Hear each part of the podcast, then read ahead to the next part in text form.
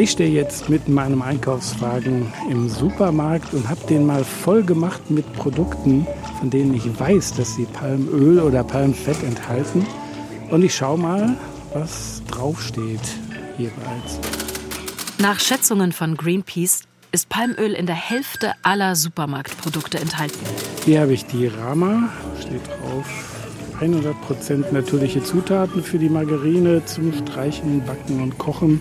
Bei Öle und Fette steht Raps, Palm, Sonnenblumen in veränderlichen Gewichtsanteilen.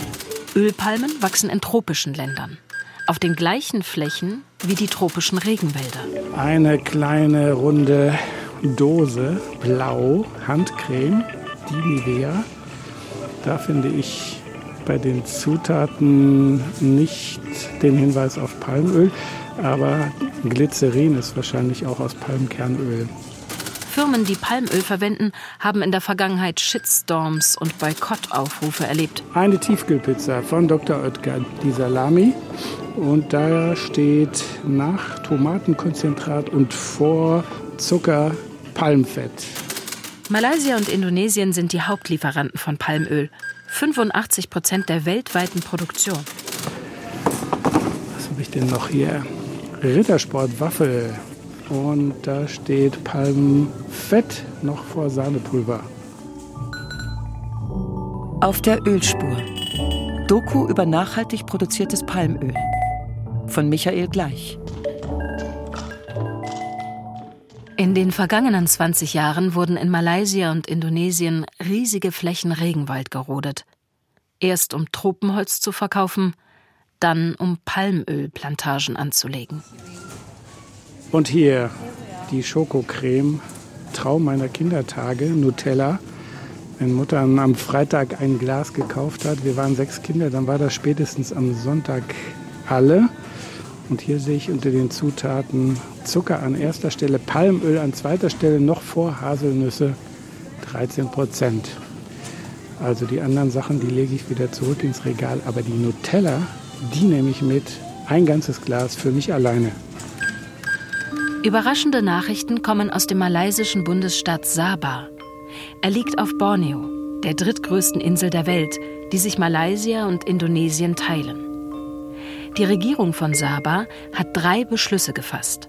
Erstens, die Hälfte des Bundesstaats soll mit Wald bedeckt bleiben, also keine weiteren Rodungen. Zweitens werden 30 Prozent des Staatsgebiets unter strengen Naturschutz gestellt. Drittens soll Palmöl zu 100 Prozent nachhaltig produziert werden. Das Ganze bis zum Jahr 2025. Damit wäre Sabah der erste Staat weltweit, der die Ölwende versucht. Mich hat das neugierig und gleichzeitig skeptisch gemacht.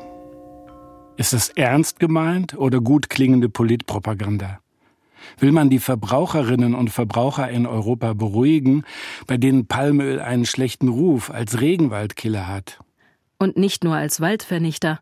Palmöl hat insgesamt ein ziemlich negatives Image. Es soll gesundheitsschädlich, ja sogar krebserregend sein – allerdings nur, wenn man es sehr hoch erhitzt. Dabei entstehen sogenannte Fettsäureester, was aber für fast alle Pflanzenöle gilt.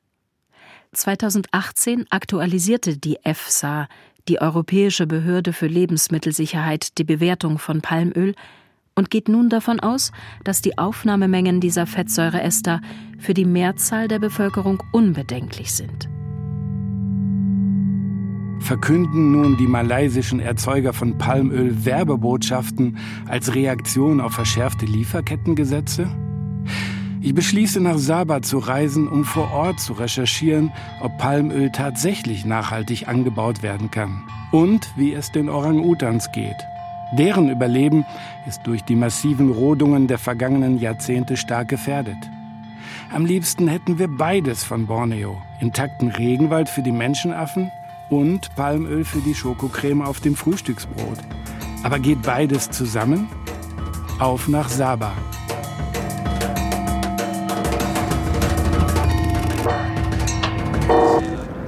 Bin in einem etwas klapprigen Minibus unterwegs von der Stadt Sandakan nach Süden.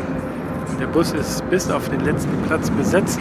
Es drängen sich hier elf Menschen zusammen Und nachdem der Fahrer die ganze Zeit äh, malaysische Popmusik gespielt hat, läuft jetzt zu meiner Überraschung Pink Floyd, Money.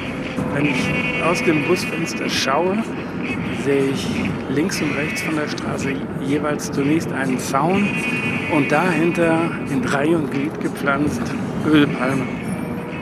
Hier wächst das Palmöl, das uns im Supermarkt wieder begegnet. In Lippenstiften und Waschmitteln, in Pralinen und Pizzas, in Suppen und Keksen. Ölpalmen, Ölpalmen, fünf Meter hoch, sieben Meter hoch, aber auch ganz kleine, frisch gepflanzte, fliegen seit Stunden um Stunden an mir vorbei. Erst hat mich das Grün durchaus erfreut, aber auf die Dauer wirkt diese Palmenparade doch ziemlich eintönig. Ich habe gelesen, dass ein Fünftel des Bundesstaates Saba mit solchen Plantagen besetzt ist. Saba ist etwa so groß wie Bayern. Und ich stelle mir gerade vor, wie das wohl aussehen würde, wenn Bayern zu einem Fünftel zum Beispiel von Sonnenblumenfeldern bedeckt wäre, um Sonnenblumenöl zu ernten.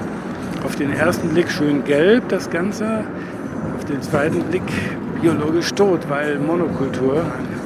Milliardenschwere Plantagenfirmen dominieren das Geschäft. Aber mehr als ein Drittel des Palmöls wird auf den Farmen von Kleinbauern produziert. Auch die legen meistens Monokulturen an, wo kein anderes Pflänzchen hochkommen kann. Ich glaube, Money von Pink Floyd passt ziemlich gut. Denn in den Plantagen entlang der Straße wird schließlich das grüne Gold von Sabah, von Malaysia geerntet, wird Palmöl zu Geld gemacht.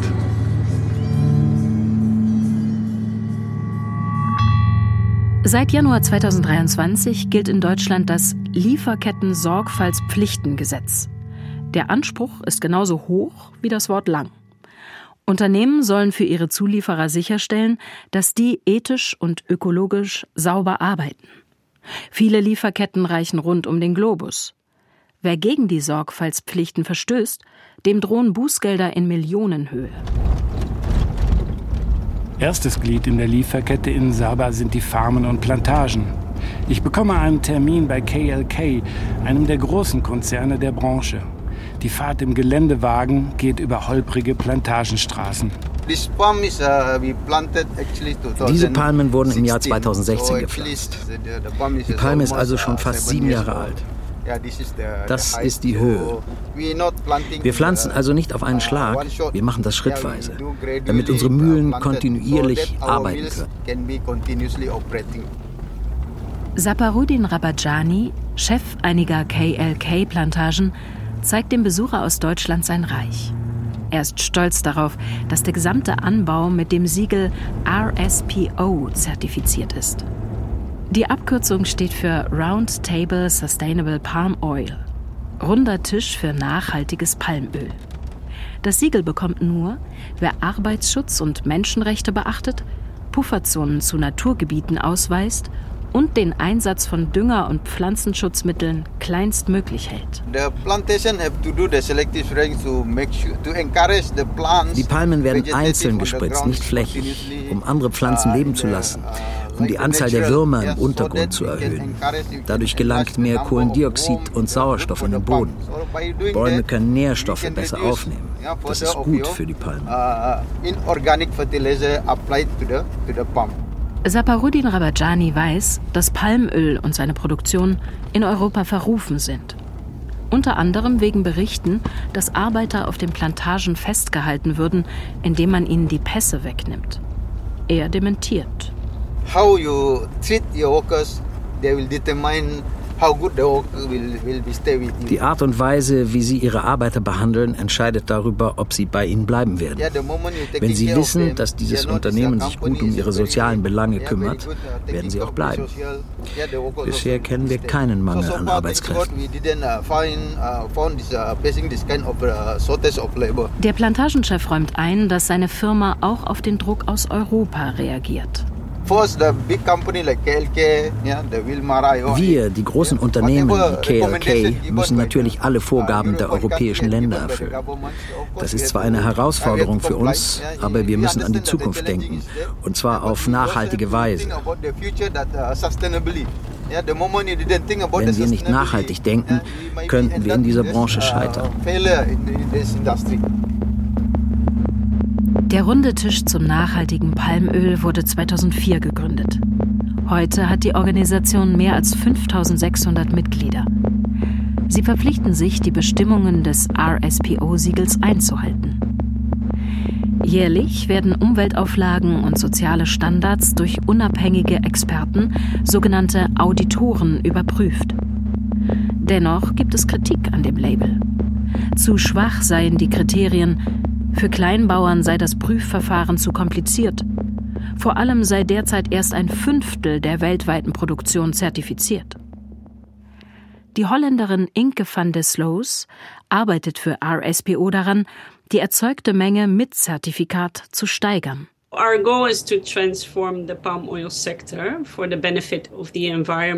wollen den Palmölsektor zum Wohl der Umwelt und der Gemeinschaften verändern, die an der Palmölproduktion beteiligt sind. Schätzungsweise 5,1 Millionen Hektar sind bislang zertifiziert. Von dieser Fläche haben über 300.000 Hektar, was der dreieinhalbfachen Größe Berlins entspricht, einen hohen Wert für den Naturschutz of high conservation. Nicht alles ist grünes Gold, was glänzt. Jährlich wird weltweit die gigantische Menge von fast 80 Millionen Tonnen Palmöl verbraucht. Vier Fünftel davon werden eben nicht auf nachhaltige Weise produziert, sondern unter Einsatz von Pestiziden, mit hohem Risiko für die Arbeiter, ohne Beachtung der Menschenrechte. Und immer noch werden Regenwälder für Plantagen gerodet. Der malaysische Bundesstaat Sabah ist eine positive Ausnahme, auch im Vergleich zum indonesischen Nachbarn, mit dem er sich die Insel Borneo teilt.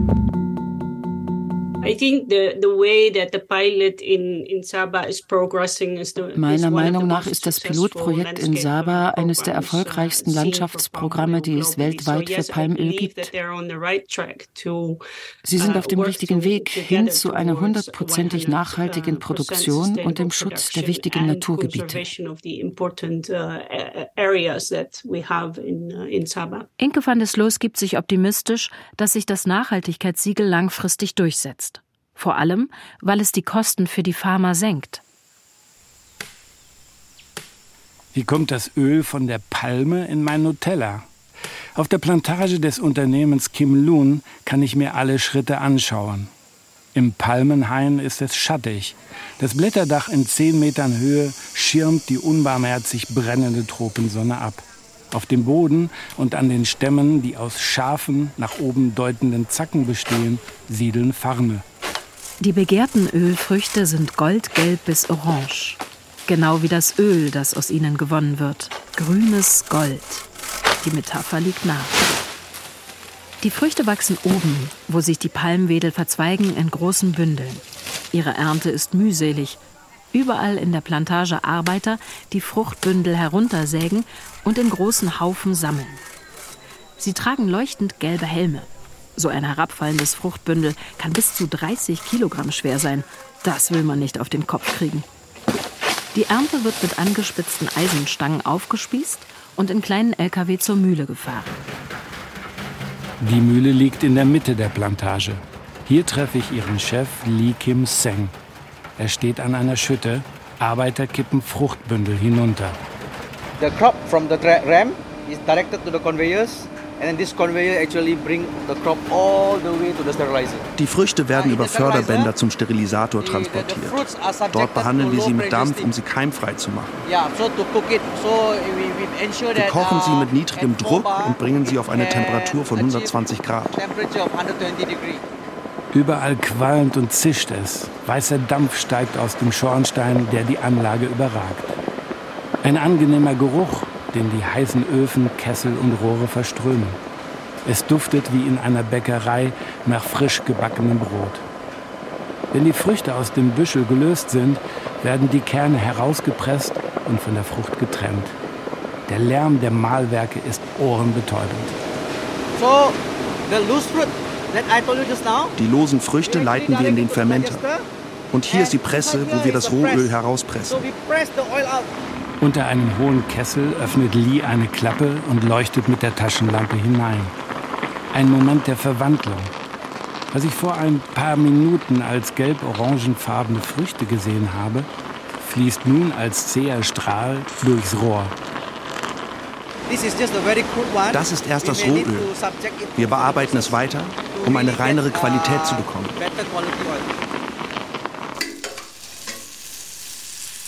Palmöl ist beliebt und billig. In Ländern wie Indien, China oder Indonesien wird es zum Braten und Frittieren verwendet. Es ist das ergiebigste Pflanzenöl überhaupt. Nach der Ernte wird alles bis auf den letzten Tropfen ausgequetscht. Das Fruchtfleisch, die Kerne, die Büschel. Pro Hektar gewinnen die Farmer fünfmal mehr Öl als mit Sonnenblumen oder Kokospalmen. Fast achtmal mehr als mit Soja. Die Welt giert nach Pflanzenöl. Jedes Jahr steigt der Bedarf. Würde man auf andere Früchte umstellen, müsste noch mehr Land in Plantagen umgewandelt werden. Deshalb raten Umweltverbände von einem Boykott von Palmöl ab. Sie wollen vielmehr Plantagenbesitzer und Kleinbauern überzeugen, das grüne Gold nachhaltig zu produzieren. Die meiste Expertise hat sich der Worldwide Fund for Nature erworben. Ich verabrede mich mit Ilka Petersen vom WWF. Sie hat drei Monate lang in Saba den Zusammenhang zwischen Palmölproduktion und Naturschutz analysiert. Passenderweise treffen wir uns im Berliner Zoo vor dem Orang-Utan-Käfig. Also das sieht jetzt tatsächlich aus wie so ein Flucati-Teppich, aber der Teppich bewegt sich. Das heißt, es ist ein Orang-Utan.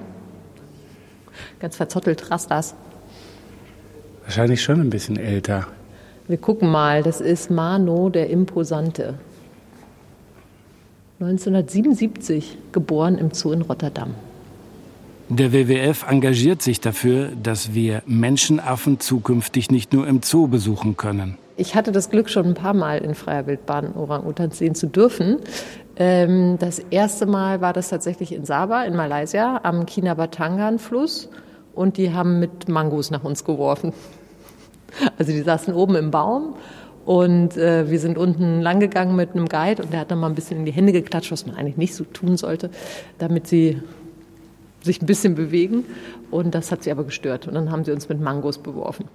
Für den WWF ist das RSPO-Siegel der wichtigste Hebel, um die Plantagen in Indonesien und Malaysia ökologisch zu verbessern. Der WWF arbeitet beim RSPO mit oder hat ihn auch mitgegründet, weil wir einfach den riesigen Druck gesehen haben, der auf die Flächen äh, gekommen ist durch eben die Palmölproduktion. Das war insbesondere in den 90ern sind halt die Palmölplantagen rasant angewachsen und haben damit eben den Lebensraum von vielen bedrohten und seltenen Arten äh, in Gefahr gebracht. Es gibt keine Alternative, als irgendwie mit dem Palmölproblem umzugehen und auch mit den Produzenten zu sprechen, weil das Palmöl ist da, die Produktion ist da und äh, wir müssen irgendwie versuchen, damit zu leben.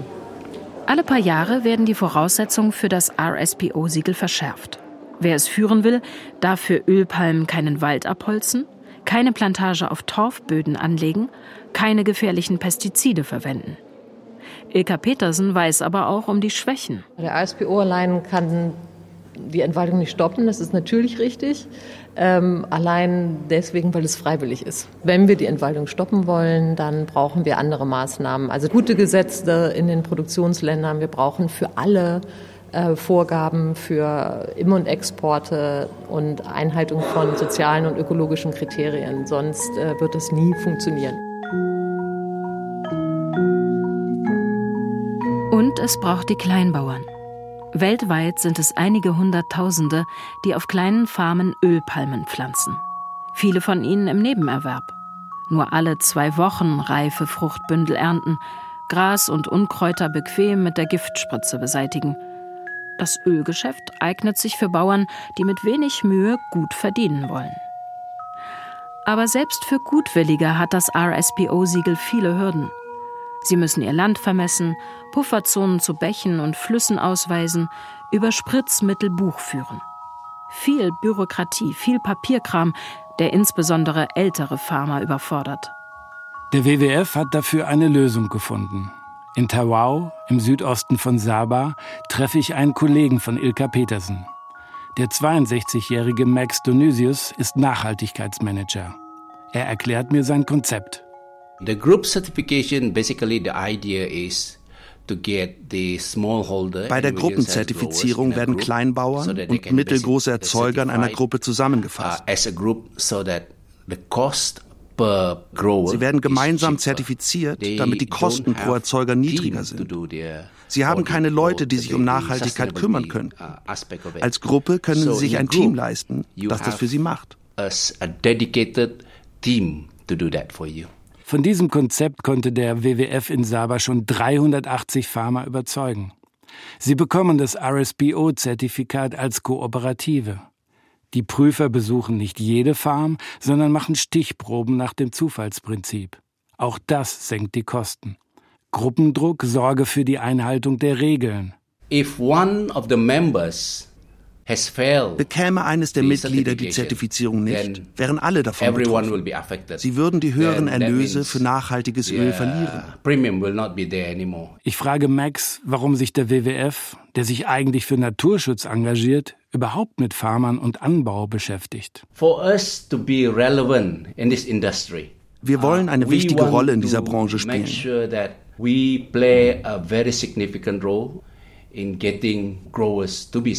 Nur so können wir Erzeuger zur Zertifizierung bewegen und ihr Verhalten verändern. Wir müssen mit ihnen zusammenarbeiten und verstehen, was ihr Problem ist uh, und wie wir ihnen helfen können. Das RSPO-Zertifikat führt zwar zu mehr Nachhaltigkeit, es fordert aber noch keinen Ökostandard. Einige Farmer in Saba gehen noch einen Schritt weiter und bauen Palmöl rein biologisch an. Sie haben sich in dem Sozialunternehmen Wild Asia zusammengeschlossen.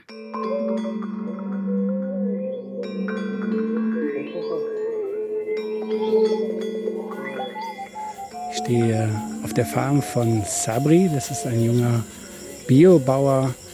Und ja, um mich herum stehen die Ölpalmen wie grüne Säulen die sind so 10 bis 12 Meter hoch, oft bewachsen mit Farnen von unten bis oben.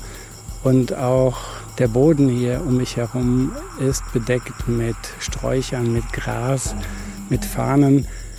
Das ist bei anderen Farmen anders, die flächig mit äh, Pestiziden sprühen, mit Herbiziden und damit das Gras niedrig halten. Er macht das alles mit der Hand.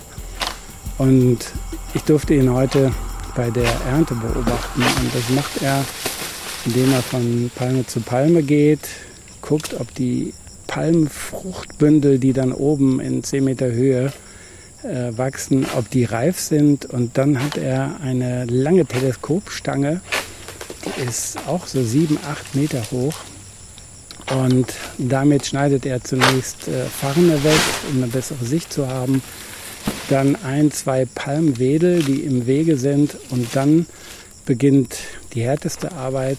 Das am Ende der Teleskopstange, da ist eine sehr, sehr scharfe Sichel und damit sägt er dann dieses Fruchtbündel in unglaublich mühsamer Arbeit runter. Das kann bis zu zwei Minuten dauern für ein Fruchtbündel.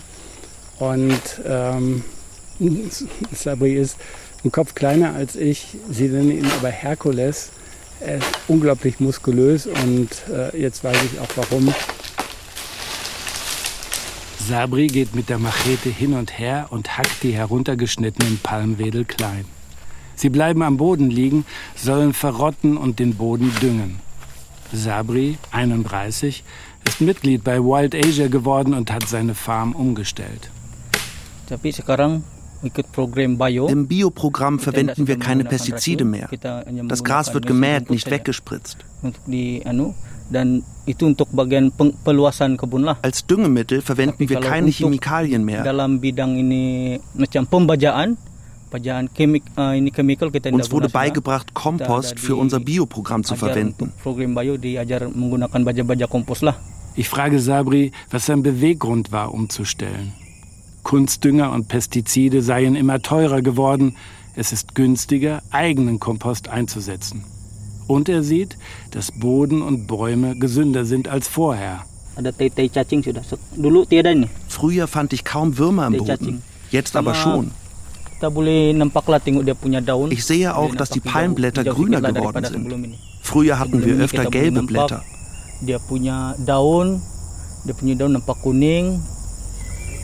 Das scheint der Preis zu sein.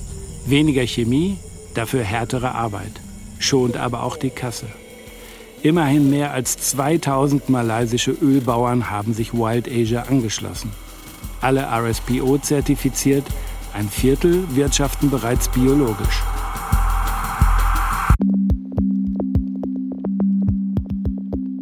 Saba liefert 6% der Weltproduktion von Palmöl. Rein mengenmäßig wurde das Land von seinen indonesischen Nachbarn weit überholt. Nun will man sich mit höherer Qualität hervortun. Mit der Ankündigung, das Öl in Zukunft komplett nachhaltig anzubauen, sollen die Märkte in Europa und Amerika gesichert werden. Die dortigen Gesetze für saubere Lieferketten werden offiziell von malaysischen Branchenvertretern zwar beklagt, hinter vorgehaltener Hand sehen sie darin für Saba jedoch einen Wettbewerbsvorteil. Der florierende Ökotourismus dürfte ein weiterer Anreiz sein. Zwei Millionen Gäste kommen jedes Jahr. Sabas Ministerpräsident erklärte, wir müssen unseren wichtigsten Wettbewerbsvorteil bewahren, unsere Naturschätze. Ja, manchmal kommt mir das hier wie so ein Dauerregen mit Grünzeug vor in dem Tungok Lake Rainforest, ständig was von oben runter rasselt, prasselt. Das sind Nüsse und wenn die auf das Wellblech von den Camphütten treffen, dann macht das einen Krach wie ein Gewehrschuss und Früchte, Blätter, ziemlich große Blätter, braun, gelb, grün. Das ist ein ständig, es ist ein ständiges Rieseln von oben nach unten. Und gleichzeitig gibt es diese Bewegung von unten nach oben. Die Pflanzen, die alle ans Licht wollen, die Bäume, die Lianen, die Ranken. Und das Ganze scheint fein säuberlich in Etagen organisiert zu sein.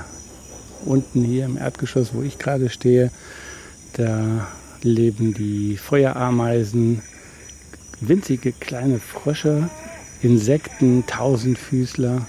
Dann gibt es die mittlere Etage, wo kleine Vögel umherflattern. Und dann gibt es die oberste Etage. Da sind die Langschwanzmakaken zu Hause, die Nashornvögel. Ich höre auch gerade welche, die direkt über mir sind. Und eben auch die Orang-Utans. Der Mensch aus dem Wald, so die Übersetzung aus dem Malaysischen. Ich bin ihm noch nie in der freien Wildbahn begegnet. Ich beziehe erstmal meine Hütte. Das Camp liegt zwischen dem Kinabatangang-Fluss und einem See. Zwischen Bäumen, die bis in den Himmel ragen, steht meine Hütte. Auf Stelzen. Unten eine Freiluftdusche mit einer roten Tonne, aus der ich mir Wasser mit einer Plastikkelle über den Körper schütten kann. Oben unter dem Wellblechdach eine Matratze mit Moskitonetz. Das war's. So einfach die Unterkunft, so spektakulär die Blicke auf den Kinabatangan, der in weiten Meandern und in der Farbe Schwarztee mit Milch vorbeifließt. Kinabatangan bedeutet langer Fluss. An seinen 560 Kilometer langen Ufern reiht sich eine Ökolodge an die nächste. Für Saba bedeuten die Gäste ein einträgliches Business. Die Touristen, Australier, Briten und auch viele Deutsche, erkunden zu Fuß oder vom Boot aus die Tierwelt. Boboy entdeckt die Tiere mit bloßem Auge viel schneller als ich mit dem Fernglas.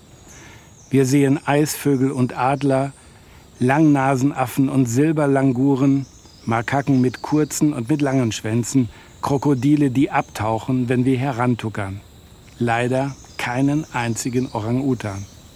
Die häufigste Wildtiersichtung Moskitos, hautnah. Ich muss zugeben, ein wenig enttäuscht bin ich schon. Aber ich ahne, dass ich noch eine weitere Chance bekommen werde.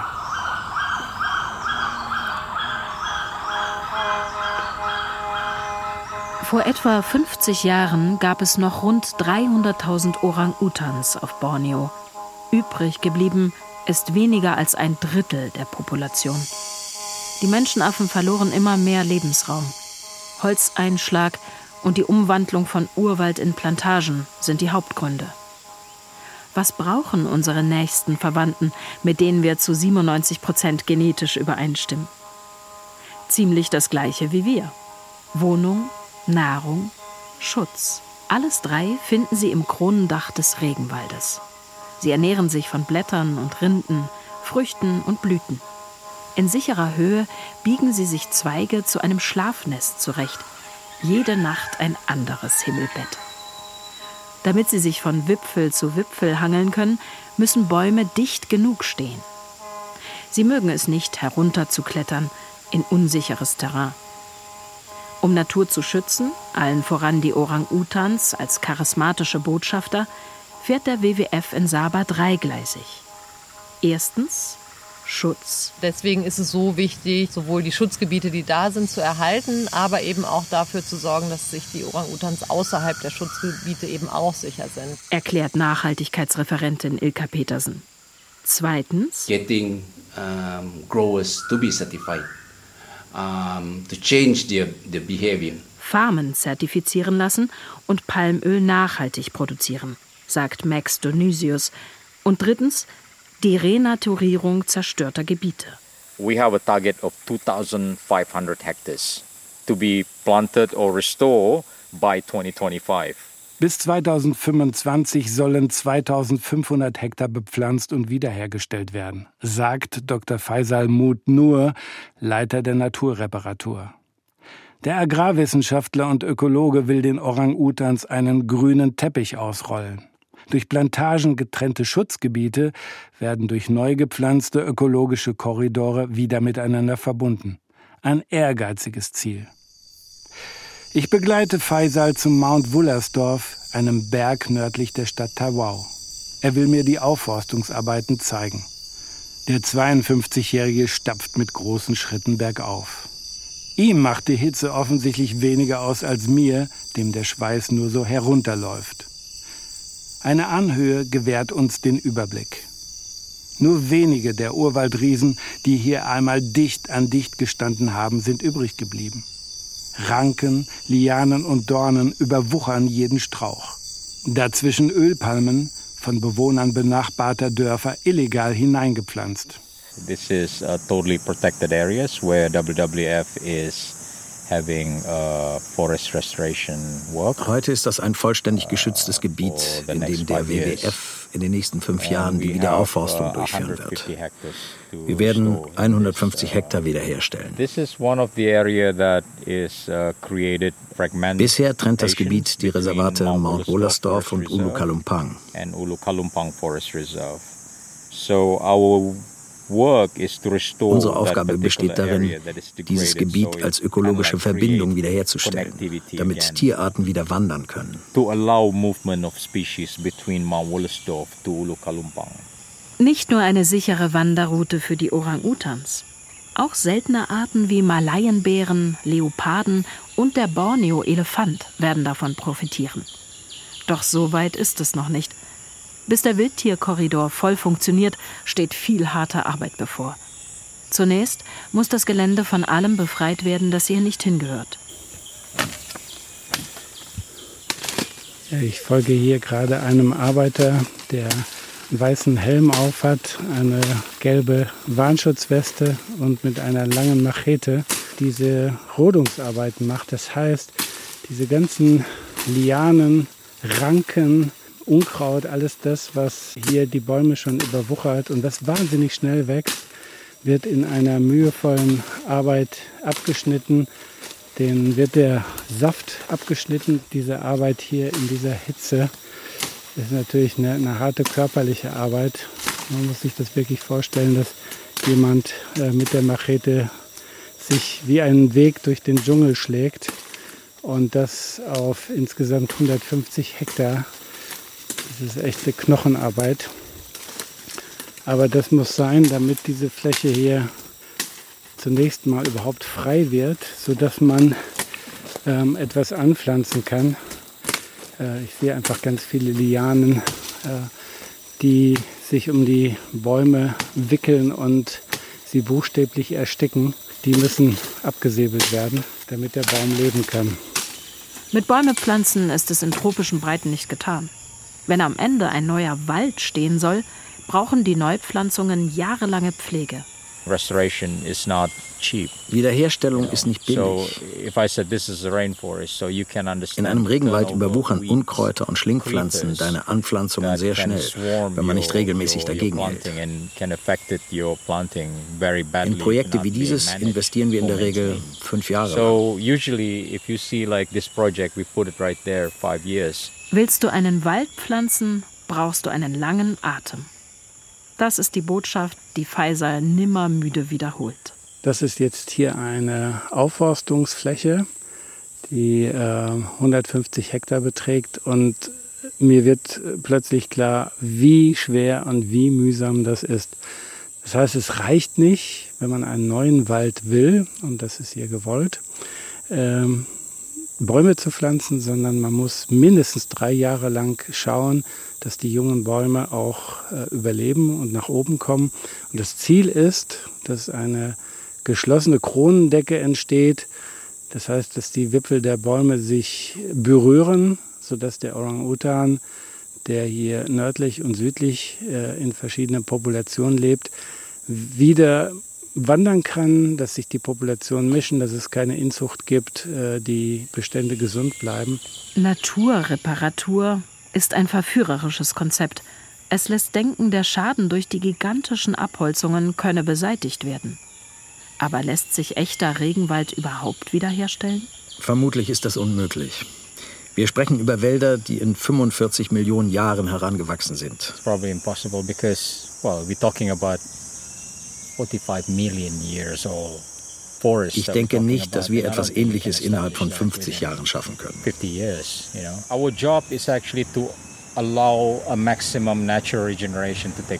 Unsere Aufgabe ist es, der Natur zu erlauben, sich weitestmöglich zu regenerieren. Zerstörung geht schnell. Regenerierung dauert lange. Derzeit legen Faisals Mitarbeiterinnen und Mitarbeiter drei großflächige Korridore in Saba an. Ihr Ziel? Naturschutz und Landwirtschaft miteinander zu versöhnen. Landschaften, wo Natur und Anbau gut nebeneinander existieren können. Die Vorgaben der Regierung von Saba, 100% zertifizierte Palmölproduktion und 30% streng geschützter Landesfläche, geben ihm Rückenwind. Dass sie jedoch bis zum Jahr 2025 erreicht werden können, hält Faisal für eine Illusion. Das wird zehn Jahre dauern. Und das scheint mir noch zu optimistisch zu sein. Eher 15 Jahre. Faisal hat in Braunschweig studiert und in vielen Ländern gearbeitet. Ich frage ihn, woher er den langen Atem nimmt, den die Waldreparatur von ihm fordert. We'll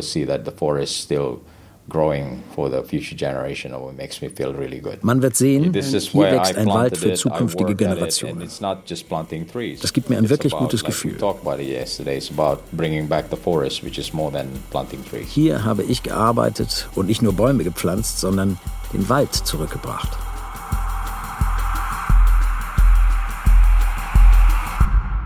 Malaysische und ausländische Unternehmen unterstützen die Restaurierungen.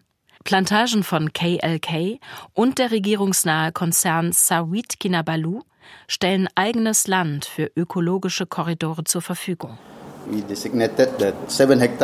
Wir haben sieben Hektar des Plantagengeländes aus dem Betrieb genommen, um einen Korridor für die Wanderungen der Tiere zu schaffen.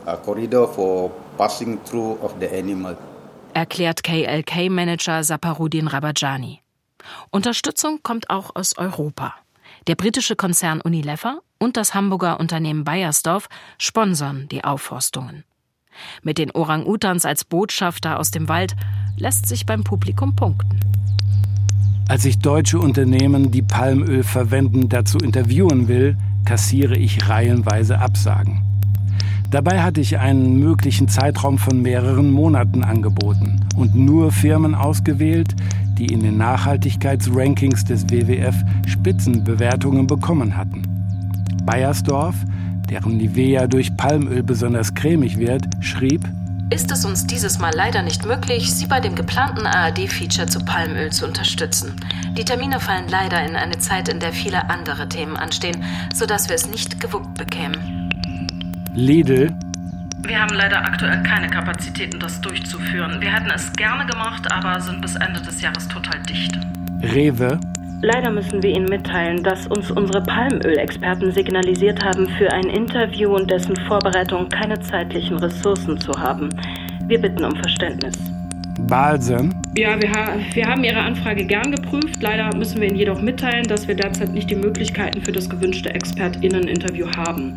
Wir bitten um Verständnis und wünschen Ihnen weiterhin viel Erfolg. Angst vor Nutella, da ist Palmöl drin. Angst vor Nivea, da ist Palmöl drin. Angst vor Rama, da ist Palmöl drin. Angst vor dir, in dir ist Palmöl drin. Schwer zu glauben, dass innerhalb von drei Monaten niemand Zeit für eine Stunde Interview hat. Angst scheint mir der plausiblere Grund zu sein. Obwohl Palmöl in der Hälfte aller Supermarktprodukte enthalten ist, scheuen Hersteller und Händler damit in Verbindung gebracht zu werden. Und das, obwohl Umweltverbände von einem Boykott abraten. Und obwohl die genannten Hersteller ihr Öl RSPO zertifizieren lassen. Keiner will einen Shitstorm riskieren. Und dann erlebe ich eine Überraschung. Die Firma Ferrero schreibt zurück. Man ziehe ein Interview in Erwägung. Ausgerechnet Ferrero, die wegen Palmöls in Nutella immer wieder kritisiert wurde und es bisher vorzog, darüber nicht mit Journalisten zu reden. Vor ein paar Jahren hatte beispielsweise eine französische Ministerin zum Nutella-Boykott aufgerufen. Erst als auch Manager auf europäischer und globaler Ebene dem Interview zustimmen, ist der Weg frei für ein Gespräch in der deutschen Konzernzentrale in Frankfurt. Wir sind wirklich überzeugt, dass insgesamt dass Palmöl ein gutes Öl ist, wenn es nachhaltig angebaut wird. Aldo Cristianos Titel lautet Head of Institutional Affairs and Sustainability, zuständig für institutionelle Angelegenheiten und Nachhaltigkeit.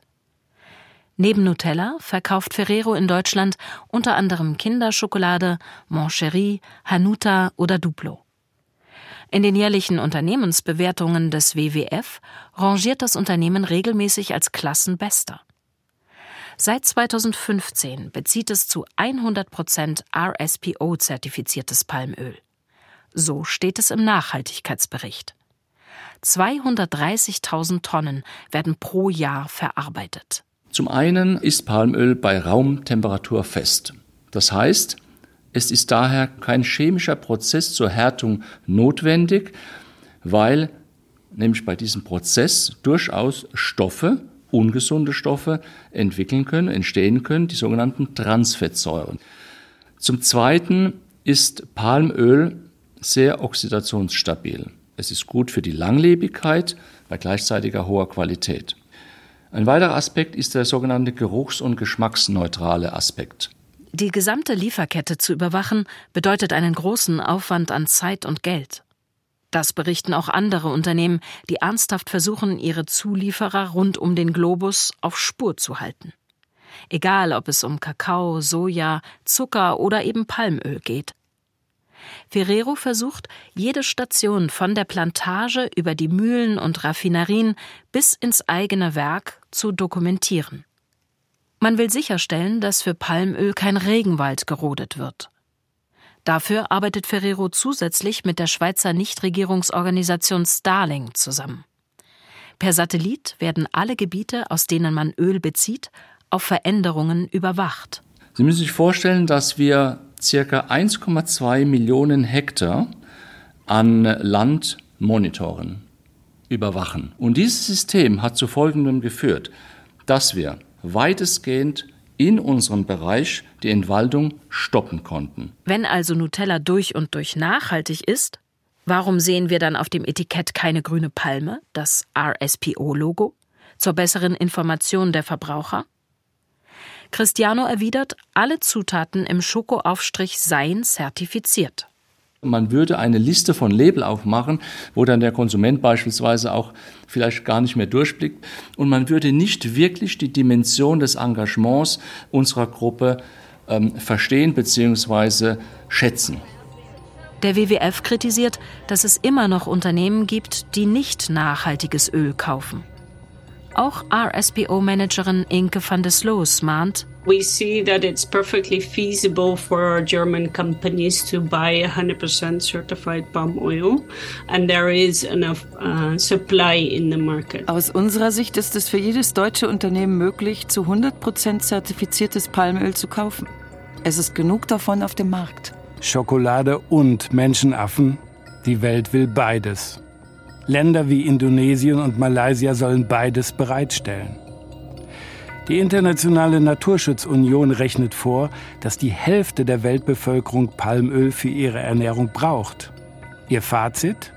Palm oil is here to stay. Palmöl ist da und es wird bleiben. Und damit die großen Plantagen. Entscheiden wir uns also zwangsläufig gegen die Orang-Utans? We're trying to create the environment where nature and productions can coexist. Oder gelingt zumindest in Sabah auf Borneo, was Dr. Faisal vom WWF als seine Vision beschreibt. Ölpalmen und Regenwald existieren nebeneinander. Ich solle nach Bukit Piton gehen, sagt er, in den Wald von Piton. Dann würde ich schon sehen. Könnt ihr den Orang-Utan sehen? Ja, nicht weit von euch. Ein Team des WWF begleitet mich auf der Safari. Wir können zu euch rüberkommen. Am Steuer des Geländewagens sitzt Bob Capes, der Orang-Utan-Kenner. Ein zarter Mann, zurückhaltend, meist mit leiser Stimme, von Kopf bis Fuß in grünes Khaki gekleidet. Er hält Funkkontakt mit einem zweiten Team. Wie viele Tiere seht ihr? Nicht sicher. Die sind noch zu weit weg. Der Wald von Bukit Piton. Bis zur Jahrtausendwende wurden hier wertvolle Tropenbäume gefällt.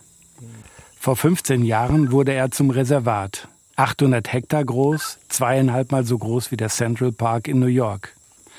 Man begann Bäume zu pflanzen, mehr als eine halbe Million. Auch mit deutschem Geld. Die schnell wachsenden Laranbäume haben das vorher löcherige Kronendach geschlossen. Ideale Voraussetzung dafür, dass Orang-Utans sich von Wipfel zu Wipfel bewegen können. Jedes Jahr kartieren Bob und seine MitarbeiterInnen die Population der Menschenaffen. Steht euer Auto direkt am Weg? Ja. Ich bringe Michael jetzt zu euch rüber.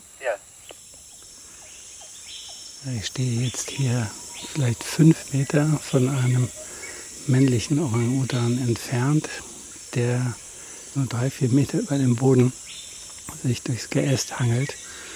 Den haben die Mitarbeiter vom WWF gefunden, Bob und William.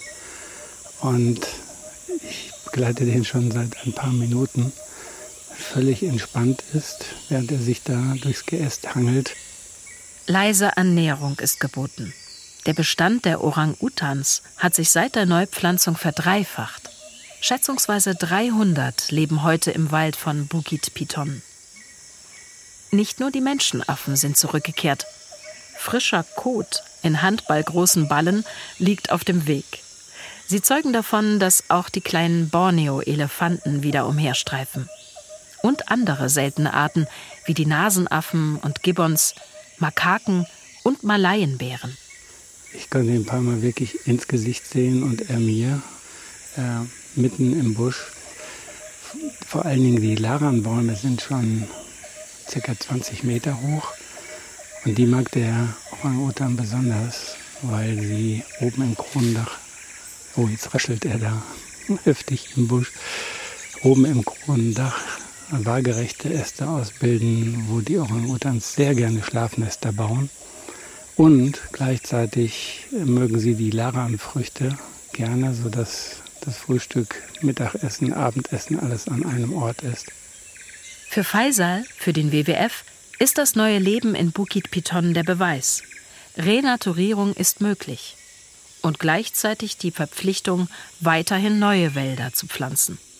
Mit dem Orang-Utan als charismatischem Top-Influencer für die notwendigen Spendenkampagnen. Ich hatte fast das Gefühl, dass da so ein bisschen Neugier dabei ist, weil er immer näher gekommen ist, statt wegzugehen. Unter anderem ist er von der Baumkrone am Stamm entlang runtergerutscht und ist jetzt so in drei Meter Höhe. Normalerweise sind die ja viel höher im Baum. Und jetzt gerade kann ich ihn nicht sehen, sondern nur die Äste und Blätter, die sich wild bewegen, wenn er ein Stückchen weiter klettert. Das ist ja das Ende der Reise in Saba. Insofern ist diese wunderschöne Begegnung echt sowas wie eine Krönung, für die ich unglaublich dankbar bin. We call it uh, Michael for the orangutan we saw just now. Wir werden den Orang-Utan, den wir gerade gesehen haben, Michael nennen. We call it Michael. Wenn wir ihn wiedersehen, nennen wir ihn Michael vom ARD-Radio. Michael ARD-Radio.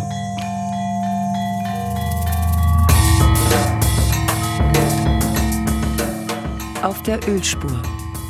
Doku über nachhaltig produziertes Palmöl. Von Michael Gleich. Es sprachen Anna-Maria Kurizowa, Anton Klever, Cornelia Schirmer, Michael Weber und der Autor. Technische Realisation Corinna Gartmann und Angelika Caro.